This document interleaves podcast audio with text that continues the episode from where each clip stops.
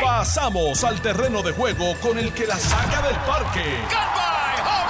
Le estás dando play al podcast de Noti 1630. Pelota dura con Ferdinand Pérez. Hola amigos, ¿qué tal? Bienvenidos a Jugando Pelota Dura, 10 y 10 de la mañana. Dalmau se quedó pegado ahí dando este, titulares hoy. Por poco le entrega los micrófonos Dalmau hoy a Fondo Pelota Dura. Buen día para todos. Llegó el viernes, eh, hoy es 17. 17 de agosto, señores. 18, perdón, 18 de agosto. Viernes, listos para disfrutar el fin de semana. Yo soy Ferdinand Pérez. Vamos a hasta las 12 del mediodía analizando temas eh, de primer orden. A las 10 y media vamos a conversar con el Contralor Electoral para analizar todo el detalle de la denuncia o la, el informe electoral que se hace contra el Comité Municipal del Partido Popular en Ponce y su alcalde. Y bueno, ver todas las, todos los detalles que trae él mismo para poder entenderlo y tomar decisiones y, y opinar adecuadamente, ¿verdad? Con propiedad. También vamos a hablar, a eso de las 11, vamos a estar hablando sobre mm, el tema de renovar una documentación que tienen que hacer el 1.6 millones de personas que reciben la tarjeta del PAN. Eh, todo el que tiene la tarjeta del PAN tiene que renovar una documentación y solamente un 25% de la gente lo ha hecho y eso se vence pronto y le voy a dar todos los detalles ahorita cuando llegue la directora de esta área. Conmigo hoy, don Jorge Colbert. Colbert, ¿cómo se encuentra? ¿Cómo está usted durante el día de hoy? Saludos, Felidán. Eh, para ti, para los amigos de Escuchas de Noti1, siempre un placer estar en, tu programa, compartir un buen rato. Todo muy bien y viendo las noticias que están ocurriendo en esta, en esta semana, eh, que está próxima ya el lunes a comenzar la sesión legislativa, que eso también trae su, su ronda de noticias adicionales. Sí. Así que vamos a tener unas próximas semanas interesantes. Sí, señor. Excusamos a nuestro amigo y compañero de trabajo aquí, don Carlos Mercader, que está haciendo gestiones de trabajo y nos pidió este el espacio. Así que eh, eh, hoy tenemos buen tiempo para analizar múltiples temas. Y hay temas interesantes, por ejemplo, finalmente el gobernador decide designar eh, oficialmente como secretaria del Departamento de la Familia a Cianín Rodríguez, que ha estado bateando emergente ahí durante los últimos meses un recurso interesante. Tengo una opinión sobre ella, la voy a dar ahora. Vamos a hablar de las multas al alcalde de Ponce. Vamos a hablar también eh, de esta renuncia masiva que ha habido de la Junta de Directores del condominio Sol y Playa y las alternativas que le quedan ahora al juez cuando vuelva a citar. Recordarán ustedes que en la última acción que hubo de vista preliminar sobre este tema, el juez eh, metió presa a la presidenta de la Junta de ese condominio. Ahora todos los integrantes de la Junta han renunciado. ¿Qué alternativas le quedan? Vamos a analizarlo con detenimiento. No va el aumento de luz que estaba pidiendo Luma. No va. Vamos a analizarlo por qué no va. Y eh, sigue el debate de este proyecto que ha presentado eh, la representante Burgos, donde eh, a través del mismo pretende prohibir todo tipo de exhibición de índole sexual eh, en la cual haya niños presentes, ya sea en lugares gubernamentales como en lugares públicos, en lugares abiertos, siempre y cuando haya niños, ella está legislando para prohibir cualquier tipo de presentación que incluya eh, tanto lenguaje como uso de equipos este, y también, bueno, pues que la gente va a este, pele para abajo y se quite la ropa está prohibido bajo este concepto que presenta la, representante. Vamos a analizarlo. Eh, claro, saca hoy eh, o ayer anunció un nuevo sistema en el cual usted se puede comunicar. Es para, para permitirle a la comunidad sorda de Puerto Rico eh, poder este, accesar a los servicios que tiene Claro con mucha agilidad, con mucha facilidad, utilizando las plataformas que ellos dominan. Y empieza a coger fuerza eh, ya en dos municipios el tema de los cuatro días laborables. Eso parece ser que se va a legislar para el gobierno central también. Hay gente dándole vuelta a la olla con este tema. ¿Qué le parece a la gente que podamos tener cuatro días laborables, menos días laborables, básicamente por la misma paga? No, no veo que en el caso de, de, Peñuelas, que es el último que sale a reducir que los empleados hayan aumentado las horas de trabajo, sino que básicamente con las mismas horas de trabajo, por de lunes a jueves, se le paga lo mismo. Entrevistaron a varios empleados y adivina qué dijeron los empleados. ¿Qué dijeron? Los empleados dijeron que eso es una maravilla del sistema. Están contentísimos, que ahora tienen más tiempo. Obviamente tienen un día más libre, un fin de semana largo permanente, de viernes a domingo. ¿Quién no quiere ese sistemita? eh? Yo lo quiero por lo menos desde... Yo, yo, yo propondría menos. Yo, yo, yo trabajaría de lunes a miércoles. si me sigue pagando lo mismo. Yo voy a con Tuto ahora cuando salga y con Alex. este, voy a trabajar cuatro, pero me paga cinco. Así que por ahí andamos. Me gustaría coger ese último como método de arranque, porque sé que después tenemos varios temas y se me puede perder.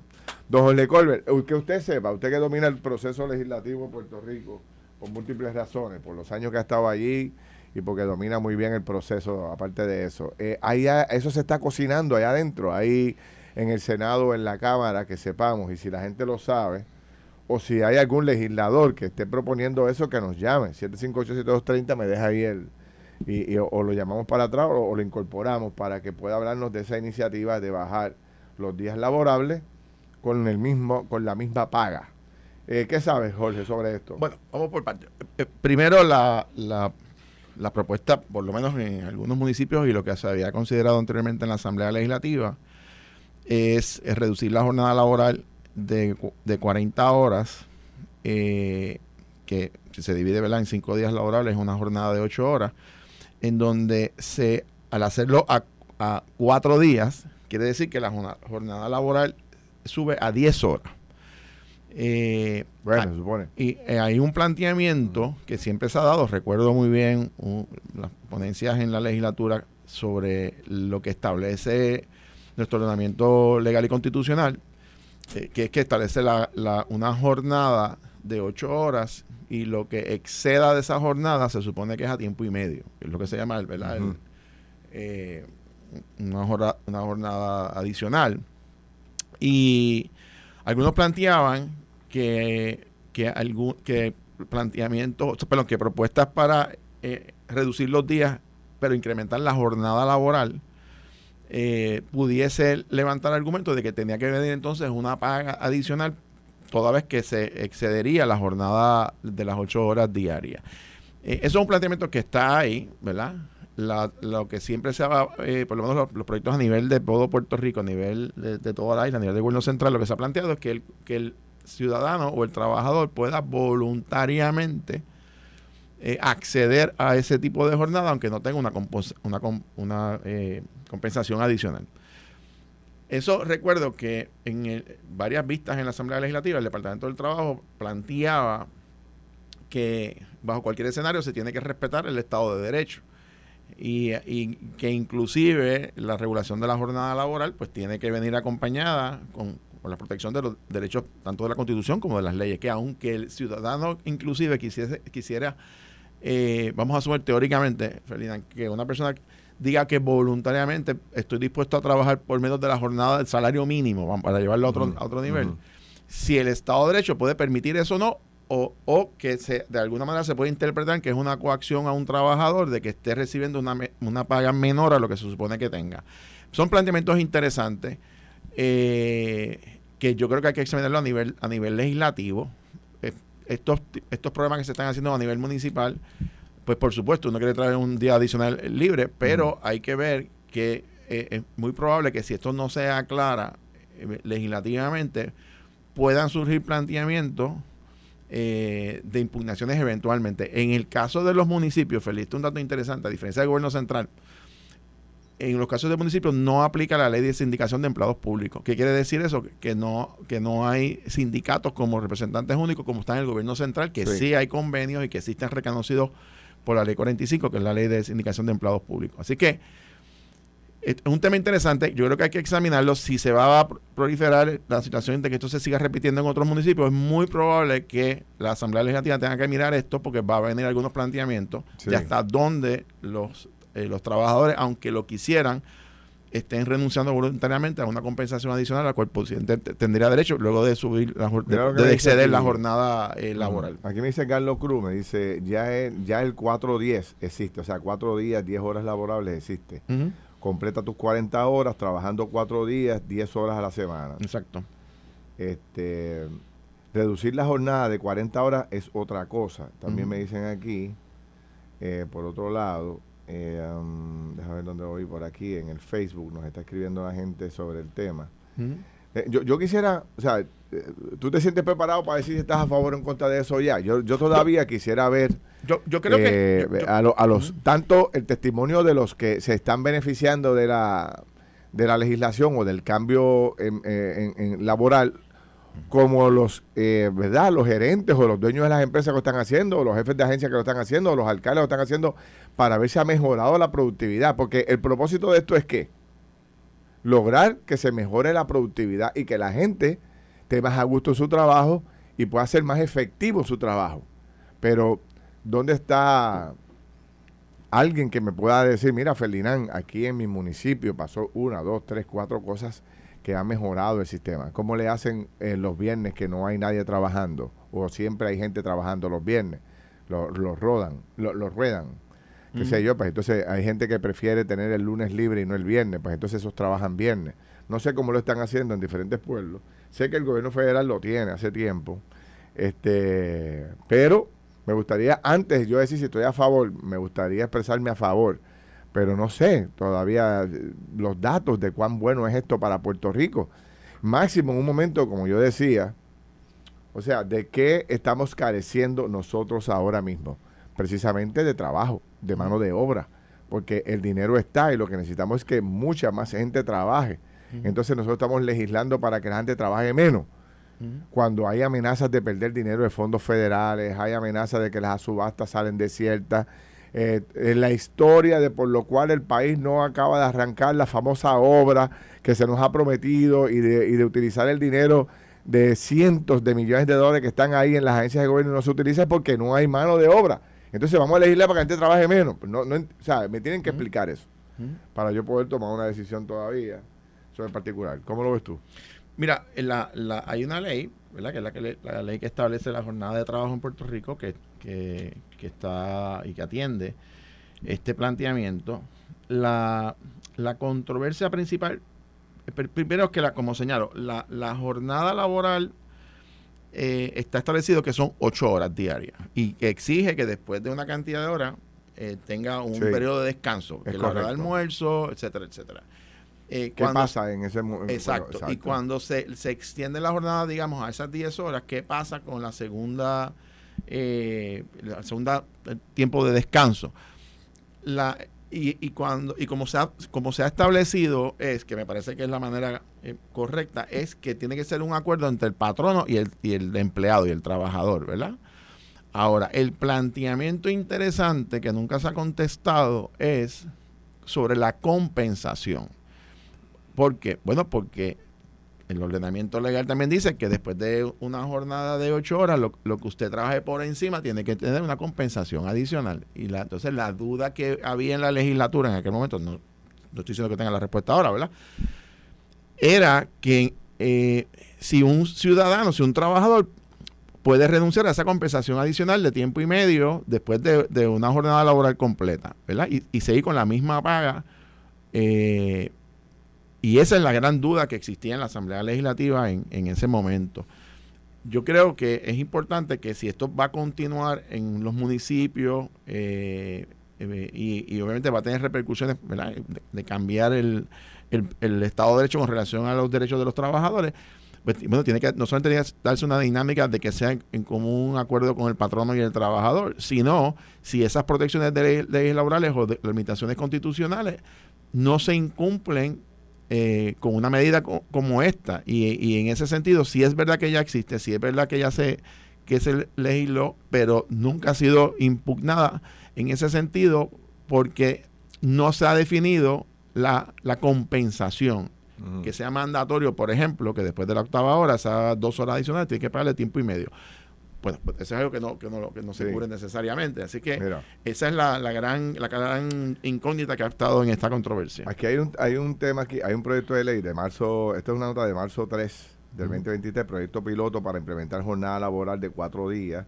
La Oficina de Administración y Transformación de los Recursos Humanos estaría a cargo del proyecto piloto de las agencias del gobierno durante los primeros años, los primeros 12 meses. El Senado de Puerto Rico tiene en su consideración una propuesta legislativa que propone enmendar la ley de horas y días de trabajo con el fin de, eh, diseñar un plan piloto para implementar una jornada de cuatro días sin reducción de salario. En las agencias del gobierno de Puerto Rico, la medida ordena que la Oficina de Administración y Transformación de Recursos Humanos establezca los parámetros. Eso fue en, eh, perdón, ¿cuándo fue? En marzo, en marzo 2023. O sea que eso está calientito. Me imagino que están todavía trabajando con la medida, no la han aprobado. Este, pero no sé, yo creo que a todos nos hace falta saber eh, cuán beneficioso es, este, es esto. Me dicen que en el municipio de Camuy eh, ya se implementó. La gente trabaja de lunes a jueves y tiempo completo y los viernes eh, mediodía. Se redujo el horario sin ni salario. O sea, no se redujo horario ni salario. Las horas del viernes la gente las trabaja media hora adicional entre el lunes y jueves cuando el implantó eh, amplió los horarios de 7 a 3 pm, otros de 8 a 4 y otros de 9 a 5. Ha sido un palo para la productividad y para los empleados. Eso me dicen que en Camuy está funcionando así. Bueno, pues qué bueno. Gracias a Denis Román ahí que siempre nos pone al día. Este, no sé qué otros lugares lo ha hecho y que le haya venido bien. Eh, pero eh, es bueno para quién? Para el empleado, eso lo sabemos. Pero para el ciudadano, o sea, por ejemplo, tú me puedes decir, me puedes confirmar que ahora a través de este sistema, pues de 100 personas que atendíamos a la semana, ahora tenemos 200. Porque ¿qué pasa? no sé qué pasó, que ahora tenemos más tiempo para poder este, atender gente. Eh, los problemas de la gente que se resolvían 25 al mes, ahora se resuelven 40. Eh, las visitas que se hacían a las comunidades, hacíamos 15, ahora hacemos 30. Esa es la estadística que estoy esperando que nos traigan para tener una idea más clara. Tengo que hacer una pausa y regreso rápido con el tema de Ponce, que está caliente. Venimos rápido con el contador electoral. Estás escuchando el podcast de Pelota Dura, en Noti1 con Ferdinand Pérez. Bueno, regresamos, son las 10 y 30 de la mañana. Estoy con Jorge Colbert, yo soy Ferdinand Pérez. Estamos jugando pelota dura por Noti1 630, la número uno fiscalizando en Puerto Rico.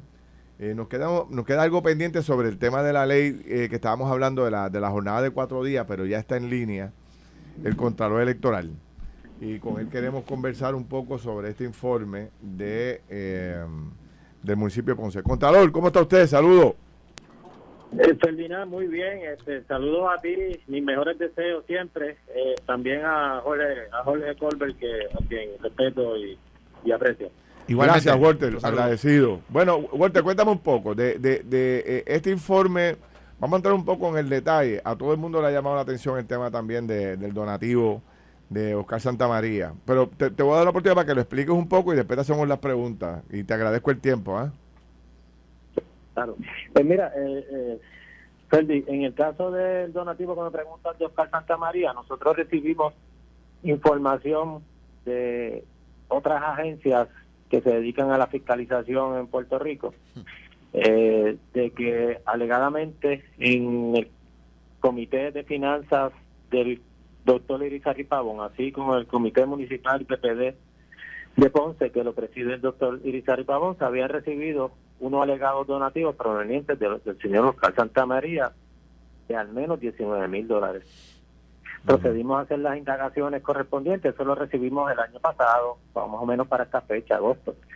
Procedimos a hacer las indagaciones correspondientes, llamamos personas, partes del comité, miembros del comité de finanzas de estos comités de Ponce, y en un momento dado tuvimos la información de estas personas bajo declaración jurada que en efecto, en dos instancias, en al menos dos instancias, se recibió donativos del señor Santa María. Donativos de campaña política, y esto lo quiero aclarar, no son ilegales, son totalmente legales. Claro. Lo ilegal sería aportar en exceso de los límites permitidos por ley, que hoy en día está en 3.100 dólares, para aquel momento eran 2.800, y no reportarlos en los informes de ingresos y gastos si la intención de ese dinero es usarlo para pagar eh, deudas de campaña política o para hacer campaña política. O sea que eh, ustedes toman conocimiento de que este dinero se, se, se dio, este, este donativo se hizo política eh, de Oscar Santa María al alcalde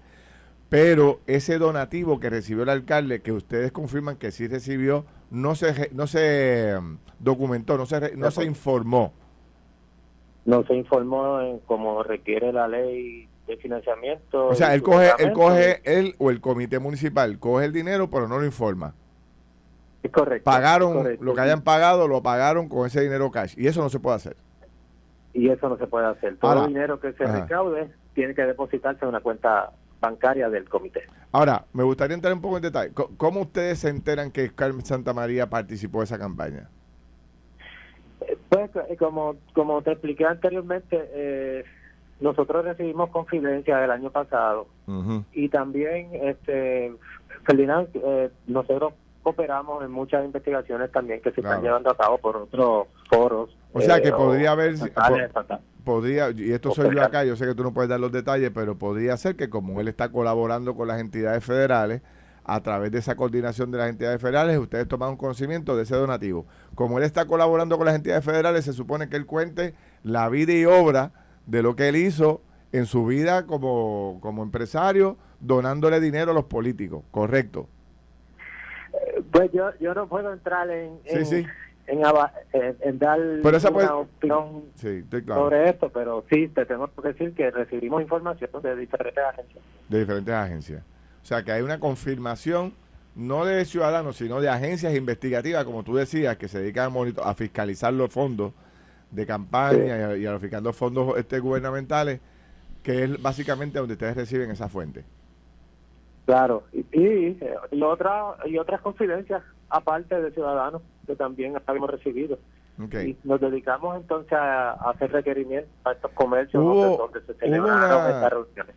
Este, ¿Hubo alguna aceptación de parte de la campaña de que efectivamente ellos habían recibido dinero de, de Oscar María No, no hubo aceptación, está dispuesto en la determinación, de hecho lo plasmamos en la determinación, la tesorera del comité eh, plantea que desconocía de, esa cantidad de donativos Voy, con Colbert y pregunta, pero te, quiero añadir dos más. Pregunta que hago. Eh, ¿qué, otro, ¿Qué otro señalamiento grande se hace contra el municipio, contra el Partido Popular en Ponce y su alcalde? Bueno, también se, nosotros investigamos un alegado préstamo que había tomado el doctor Elizabeth Tabón para parte de ese préstamo utilizarlo para la campaña política. Podemos detectar que ese préstamo fue de 50 mil dólares y que cerca de 30 mil dólares se aportó a la campaña política como parte del peculio del doctor Iris Pavón. Hasta ahí no hay problema. Eh, pues, cualquier persona, aspirante candidato, puede aportar a su campaña sin límite. La situación proviene cuando se trata de repagar ese préstamo y se solicitan donativos mm. a personas de la campaña o a empleados municipales para repagar ese préstamo. Ninguno de estos asuntos, ni el préstamo se reportó, ni los donativos que hicieron para repagar ese préstamo se reportaron, ni, ninguna información relacionada a este préstamo. Y nos dimos cuenta que sí, que se había utilizado para efectos de la campaña política. Te, voy a hacer una pregunta porque ese, ese dato en particular nació aquí en este programa. Nosotros estábamos en Ponce transmitiendo desde, correcto, en el Ponce y recuerdo a Luis José Moura, que es uno de los periodistas más destacados del área azul, que le hace esa pregunta al alcalde y el alcalde no quiso contestar en ese momento. Pero ustedes confirman ahora, por la información que tienen, que ese préstamo se, se hizo, y no solamente se hizo, que lo que tú planteas es que lo que se estaba rumorando, que es base para un referido a las instituciones este, más investigativas, el Departamento de Justicia, es que para pagar el préstamo, según la información que ustedes tienen, él le pide a los empleados o a figuras privadas que le pagaran el préstamo, pero sobre todo empleados del municipio de Ponce. Mira, aquí está el pago de este mes y se los distribuían entre ellos. Algo así. Es correcto, nosotros pudimos al menos identificar eh, ocho personas que efectuaron donativos para el, repago, el pago de ese préstamo. Eh, todos ellos empleados municipales. Eh, no quiero entrar en detalles, claro. Pero tenemos declaraciones de algunos de ellos confirmando la investigación y los detalles que nosotros teníamos. ¿Y eso es un delito? ¿Y es un delito grave o un delito menos grave, un delito electoral? Simplemente. Bueno, en, en, en, en este caso, nosotros atendimos la parte administrativa de la de la radica, de la multa que pudiera conllevar este asunto. En cuanto a delitos, sí, está tipificado como delito en la ley del financiamiento, creo que es el artículo 13.005, la erradicación de informes falsos es un delito. Pero ese asunto, Ferdinand, lo, está bajo el FEI, eh, con un referido que hizo el Departamento de Justicia, nosotros no estamos interviniendo en esa eh, posible pero, ahora, el, ahora, FEI tiene un informe que básicamente certifica lo que lo que ellos están investigando. Jorge, tú tenías comentarios. Eh, eh, el Contralor, saludos, Jorge Colbert por acá, siempre un placer escucharlo. Eh, eh, tengo varias, varias tres preguntas. Primero, por lo, yo pude, pude leer el informe detallada, detalladamente y por lo que veo y me, me confirma, es que hay señalamientos cuando él era candidato que no era incumbente y hay señalamientos eh, luego de su elección como alcalde, pero me refiero a la figura del presidente del comité municipal y como un funcionario electo, ¿correcto? es correcto, es correcto. Por, por, lo tanto, lo que tiene que ver con donativos en exceso, por ejemplo, teóricamente hablando, pues se supone que el comité o el candidato devuelva el exceso del límite si una persona dio 10 mil dólares y el límite era 2 mil 2.800, pues tendría que devolver cuánto, 7.200, ¿verdad? O sea, el, exceso. Correcto. Eh, y si no lo hace dentro del periodo de tiempo, pues se, se expone a las multas. Quiere decir que, y, y conociendo el proceso de la, de la Oficina de Control Electoral, se, se, supone, ¿verdad?, que se, se identifican unos hallazgos iniciales el, eh, y se requiere información y hay un periodo de tiempo donde los candidatos y los comités pueden enmendar los informes, pueden pedir revisión a los señalamientos cuando ya son finales, que es la etapa que estamos ahora. Inclusive pueden pedir en caso de multa pagar hasta, del, hasta el 10% de la totalidad de la multa. La pregunta que tengo entonces en ese sentido es si con relación a esas fallas en particulares, ellos no agotaron el proceso, básicamente se vencieron los términos y por lo tanto ya la posibilidad de pagar el 10% no está sobre la mesa, ¿correcto? Pues mira, yo yo yo no yo no quiero eh, concluir de esa manera. Yo sí te tengo que decir, Jorge, aquí se lleva a cabo un proceso de auditoría de, todos los comités, incluyendo Ponce, que le eh, dice a estos comités si ustedes tienen información adicional o enmiendas a los informes que no se hayan radicado o algún gasto que no se haya radicado, como, muy bien tú dices, pueden enmendar y nosotros lo analizamos. Una vez concluye la auditoría, entramos en esta situación por confidencia. Como quiera, en esta situación se le dio la oportunidad a ambos comités de expresar su posición, de enmendar los informes, de aclarar la situación y de así hacerlo, se concluía el asunto. De hecho, está plasmado en la determinación. Exacto. Y, pero, ellos no, no aceptan los señalamientos eh, y quedó ahí.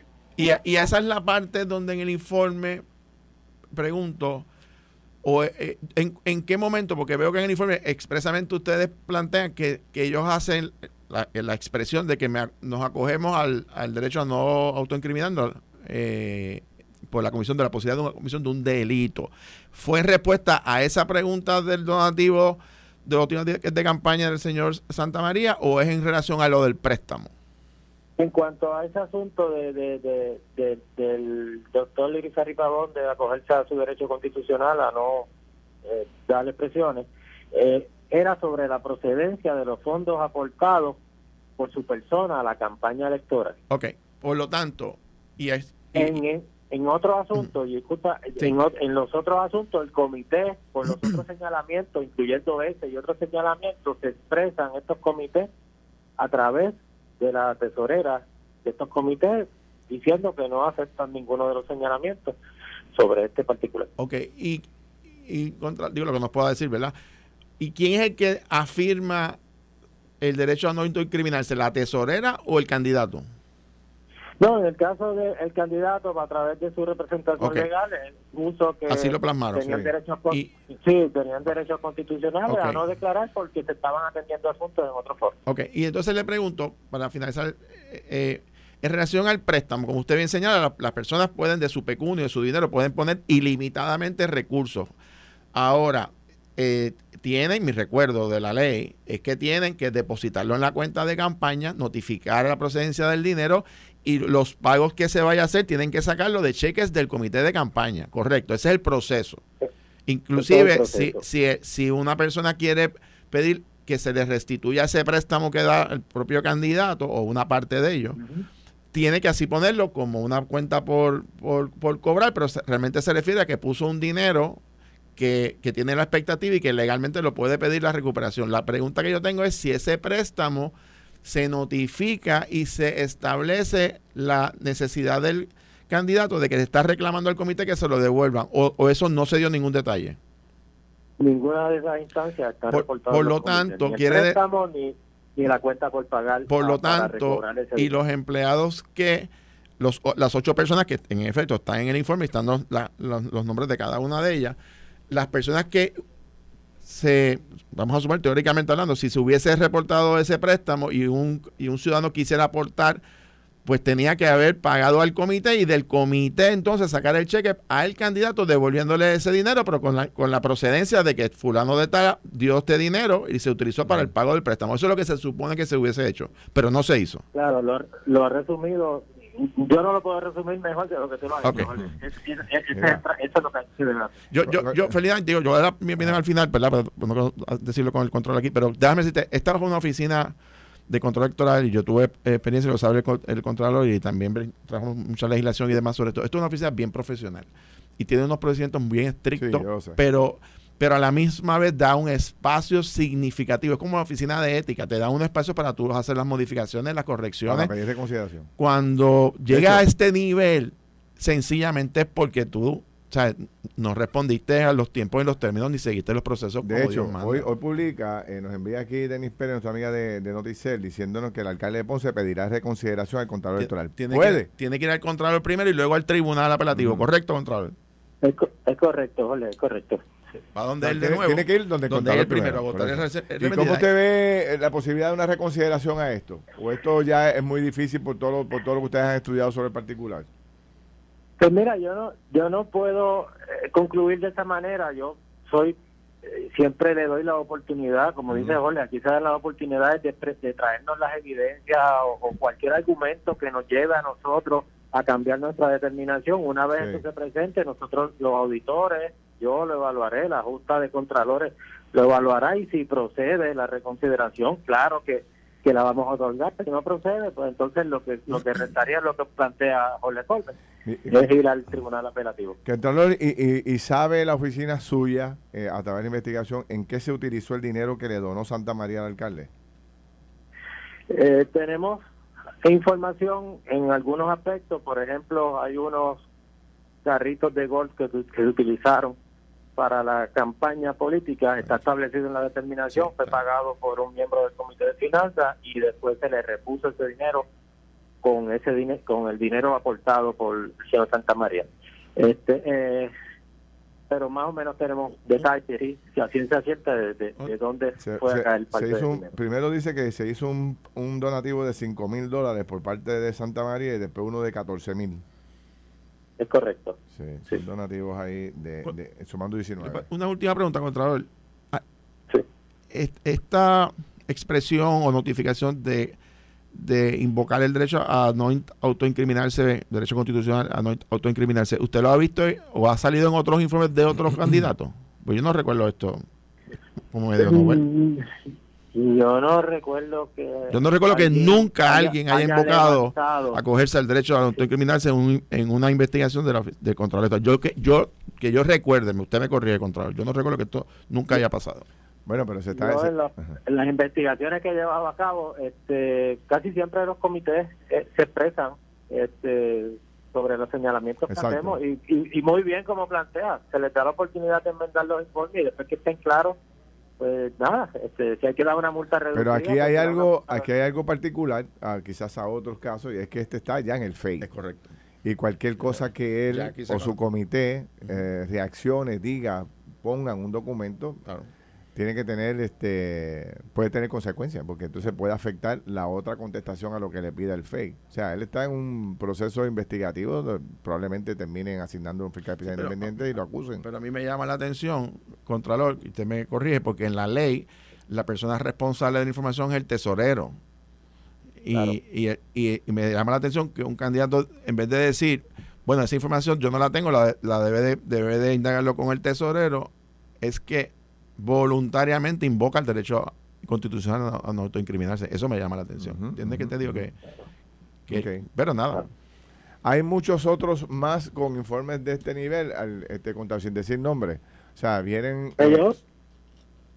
Sí, sí te puedo decir, Ferdi, este, que nosotros estamos llevando varias investigaciones y, y esto es, eh, todos los días nos llegan confidencias, también información de otras agencias que, que colaboran con nosotros y nosotros con ellos y darte un número de cuántas investigaciones estamos llevando es bien variable, todos los días va cambiando. Y lo que sí queremos es darle agilidad a estas investigaciones a, los fines de no interferir ya tampoco en, en los procesos electorales, este porque ya ya mismo comenzamos el año eh, electoral y, queremos eh, culminar con estas investigaciones de la manera más...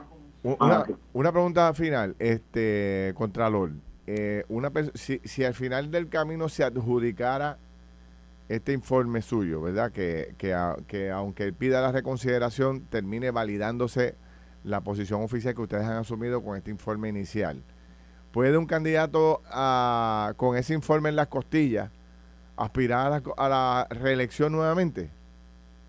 Bueno, eso depende de las disposiciones del Código Electoral, que yo no lo administro. Entiendo que el Código dispone que ninguna persona que haya sido convicta por delitos de, eh, grave o menos grave que conlleve depravación moral no puede aspirar. Eso sería una evaluación de la comisión en cuanto a este asunto. Sí, le correspondería inicialmente a, la comisión evaluadora de candidatos internamente de los partidos. Claro. Él tiene que pasar por ese caso el primero. Sí, sí. Es correcto. Sí, sí. Bueno, pues contador, como siempre, un privilegio conversar con usted. Gracias por el tiempo. Vamos a ver qué pasa en Ponce en la en las próximas. La sí, gracias. Bueno, me preguntan que con quién habló Santa María para reunirse con el alcalde. Sería interesante. Si lo llamó directamente. Mira, hay una, hay una noticia de última hora que Alex quiere destacar por ahí, Buenos días, Felinán, Jorge, los amigos de Pelotadura en Noticiero 630. La información que nos, ¿verdad? nos acaba de llegar hace unos minutos es que aparentemente culminó la huelga del Sindicato de Trabajadores en la Universidad de Puerto Rico. Eh, me comuniqué con el presidente de la universidad, me indicó que a él le había llegado la misma información, pero que él no tenía validación oficial, eh, que sí, que él, eh, ¿verdad? Que había una asamblea hoy del sindicato eh, y pues que le, llegó esa información. Ya he tenido tres fuentes distintas, he tratado de comunicarme con Muñoz, el presidente del sindicato, con Mejías. El vicepresidente llevó como 10 minutos y no me contestan las llamadas, pero la información es que Aparentemente sí, eh, culminó la huelga. En cuanto tengamos una confirmación oficial, si en efecto es así, pues lo vamos a estar indicando. Pero eh, lo que me dicen es que aparentemente, pues ya habiendo logrado el reclamo mayor, que es el aumento a 9.50 la hora, eh, y con la advertencia del presidente de que quien no trabaje no cobra, pues parece ser que la, la, la Oye, David Muñoz decía ayer que vamos para adelante y nos vamos a quedar en huelga y ya hoy, si eso es, cierto, pues es un, es un cambio radicalmente eh, opuesto, ¿no? Así que... recibieron los chavitos. claro, recibieron el aumento y no voy a cobrar por, mantenerme, porque lo que queda es lo de los 850 retroactivo del año pasado y lo del plan médico. Pero ya los 950 se supone que comiencen ahora en, en, en, en septiembre. Bueno, este, vamos a esperar que le, que le den esa información a Ale, que le acaban de contestar. Está ahí en el teléfono. De hecho, que leí que el presidente de la universidad pidió que se le aplique retroactivo el, ajuste. está muy bien. Ahora, continuando con el caso de Ponce, nos dice, nos pregunta aquí, por ejemplo, Miguel Flores dice, el liderato del PPD se ha expresado sobre el informe del alcalde de Ponce. Yo no he escuchado. Bueno, acaba de salir hoy. Presumo que el presidente del Partido Popular se expresará hoy. Pero, Pero tú, tú y yo conocemos este juego. Tú fuiste secretario, has sido secretario general del Partido Popular en dos ocasiones. Ponce, eh, este señor, el alcalde incumbente de Ponce, eh, hizo un trabajo inmenso para rescatar Claro. a Ponce. Un pueblo que, que Mayita ganaba siempre sólido y él tuvo una victoria contundente. Pero yo no me acuerdo la cantidad de votos, pero eran miles de Sí. votos de ventaja que sacó en este proceso. Eh, el alcalde, desde que arrancó, arrancó bien. ¿Te acuerdas cuando arrancó con aquel proyecto que decía que Ponce está de moda? Sí. Y eso era limpiando y recortando por todos lados y poniendo y todos los negocios y dando permiso para los negocios. Y tú era por todos lados lo que recibías eran noticias positivas. De- recuerdo que eh, Alex, tú sabes que se pasa haciendo estos grupos para visitar diferentes pueblos. Uno de los primeros pueblos que yo fui con Alex fue a Ponce a ver el cambio, a ver la limpieza y la fuente prendida y todas estas cosas. O sea, el hombre le dio vida. y y vi- y su, su, su llegada, su, su elección vino acompañada con un cambio, literalmente. Y eso no lo podemos negar. Ahora, eh, desde, desde el último año y medio para acá, el alcalde no pega una. Y desde que se le hizo la pregunta que le hizo Moura en aquel momento de si él había cogido un préstamo personal para su campaña y había puesto a los empleados gubernamentales del municipio de Ponce a pagarlo, ha venido en retroceso porque él no ha querido adjudicar, no ha querido contestar. Después vino el referido al Departamento de Justicia. Justicia vino y lo refirió al FEI. Y entonces ahora sale el Contralor con este informe confirmando lo que se rumoraba por debajo del radar, que era que él había recibido dinero de Santa María.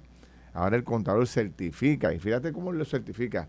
Ustedes saben que hay, hay em, eh, agencias gubernamentales que se dedican a fiscalizar los fondos este, gubernamentales y que a través de, de esas investigaciones es que nosotros tomamos conocimiento.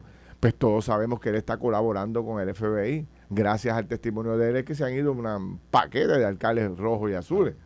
De él y del Cano de Santa María. Claro. Así que ya él le tiene que haber dicho, oye, esto es matemática sencilla y simple. Esto es 2 más 2. El contador obtiene la información del testimonio que le está dando el FBI de colaboración. Por lo tanto, ya el, eh, Santa María habló del alcalde de Ponce. Y lo que está saliendo es lo que tiene que ver estrictamente con el donativo. Sabe Dios si hay más información que pueda salir. No sabemos, ¿verdad? Estaremos especulando. Habrá que esperar.